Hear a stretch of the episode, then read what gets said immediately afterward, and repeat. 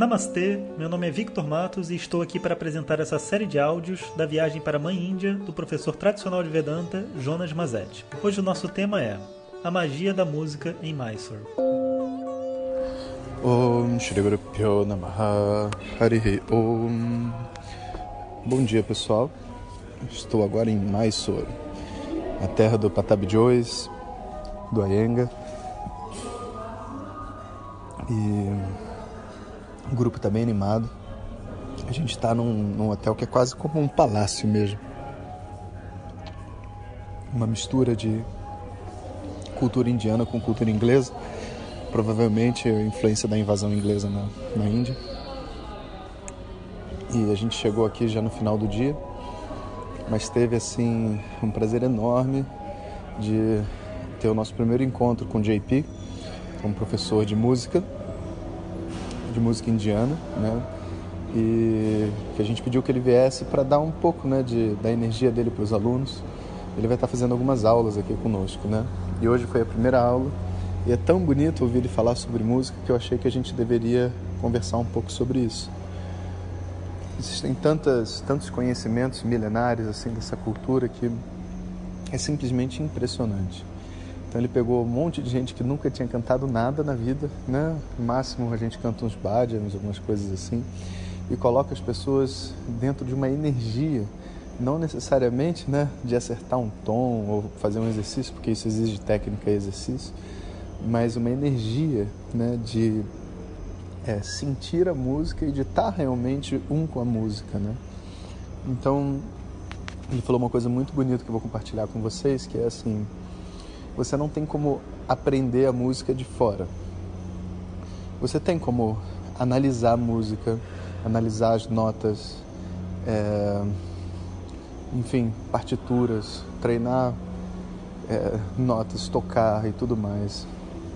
Entretanto, ele diz que isso é técnica, mas não é a música. Né? E que a música, por mais que a gente esteja escutando ela do lado de fora, o que a gente escuta do lado de fora é uma fração muito pequena do que é a música de verdade. É como se o músico, na hora que ele exprime a música, ele está tirando algo que existe dentro dele para fora. E uma parte, uma fração muito pequena do que ele sente, do que ele pode expressar sai na forma das notas e da música. E que, portanto, quando a gente escuta a música, né, esse escutar a música, se você estiver escutando o som, você não está em contato com a música. Você precisa ir muito além disso. Né? Então, como que a música se transporta de uma pessoa para outra se ela é tão rasa? Porque, na verdade, a música já existe dentro das pessoas. E aquele, o ser essencial, que é a própria música, né? que é a própria beleza que se manifesta dentro de cada um, ele é o mesmo dentro de todas as pessoas. Então, quando do ser do músico nasce a música e se manifesta na forma de pequenas ondas sonoras e movimentos e melodias e palavras, e isso ressoa no ouvido de uma outra pessoa, o ser dentro daquela outra pessoa é ativado por esse pequeno jogo de sons. Então a música ocorre, né, ela é experienciada dentro de você. E portanto a música ela não é algo que é construído de fora para dentro. Ela é construído de dentro para fora. Então os exercícios todos que são passados, né, para você aprender a se conectar dessa forma com a música, são todos meditativos.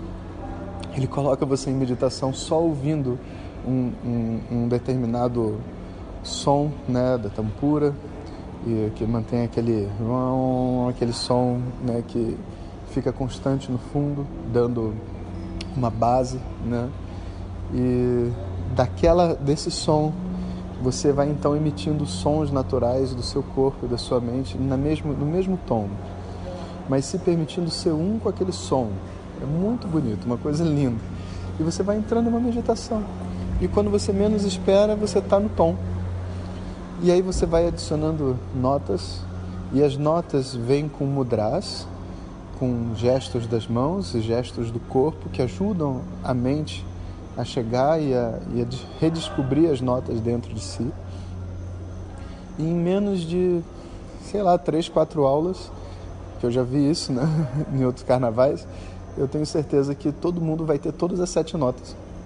E tendo as sete notas na mão e a capacidade de entrar em contato com elas, você está livre dentro da música. Você pode sentir a música porque você sente cada uma das notas vindo de dentro de você.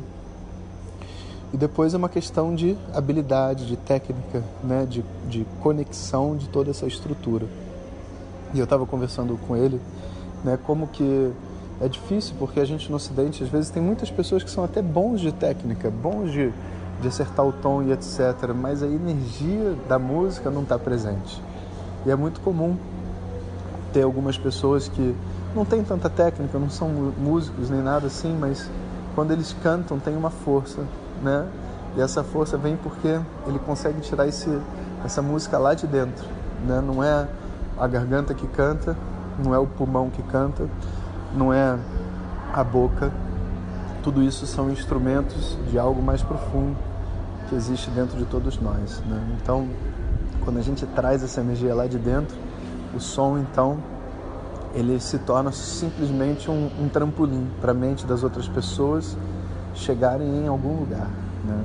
E olha que coisa linda, né? Que é essa essa tradição, essa enfim, né? essa cultura. Eu acho que se a gente se desse mesmo ao trabalho de compreender a tradição védica, se conectar, né? E eu acho que seria assim uma salvação mesmo para a humanidade, sabe? Porque é tanto conhecimento e tantas coisas que não exigem esse movimento que a gente está acostumado no Ocidente, sabe? De possuir coisas, de, de se tornar superior aos outros, sabe? É um mergulho para dentro de si. Quando a gente mergulha para dentro da gente, não existe outro, não existe, não existe nada disso, não existe nem esse universo inteiro. Você está com você mesmo e você está em paz. Né?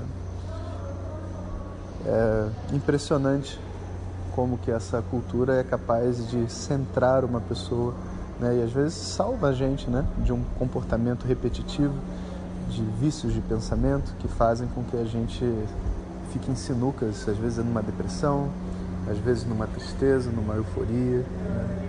Então é muito, muito bonito de ver. E os alunos estão gostando bastante também. A gente vai entrar agora né, no Navaratri e o Navaratri ele vem sempre aqui na Índia, é sempre um momento de transformação. E como o nosso tema é a mãe interior, né, eu já falei para eles para eles prestarem bastante atenção em como eles vão se sentir esses dias e não usarem as muletas que eles estão acostumados, para eles poderem realmente cuidar de si mesmos. E esse mesmo recado eu passo para vocês. Cuidem de si mesmos nesses próximos nove dias, né, se você estiver aqui junto comigo a gente vai estar passando por um momento energético, né? Todo o planeta passa.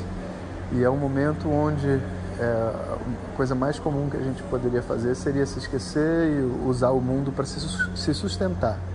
Mas não é isso que a gente quer. Então vamos entrar em contato com essa essência, vamos entrar em contato com essa música dentro da gente e permitir que essa energia cuide de nós. Né? Esse é o nosso crescimento e é o nosso contato com a mãe interior. Então, terceira meditação daqui a pouco vai estar disponível para vocês. Quem estiver fazendo a meditação, aproveite também, se entregue, porque elas estão indo assim com um fluxo muito gostoso e que eu tenho certeza que vai fazer diferença na vida de todos. Um bom dia para todo mundo. Hariom. Om Sahana Vavatu Sahanau Bhunaktu Sahaviryam Karavavahe Tejasvinavadhitamastu Mavidvishavahe Om Shanti Shanti Shanti se você deseja receber diretamente nossas mensagens no seu WhatsApp, peça para quem te encaminhou este áudio para compartilhar o nosso contato e nos envie a mensagem Quero Receber. Mais informações www.vedanta.com.br. Até o próximo áudio. Om Tat Sat.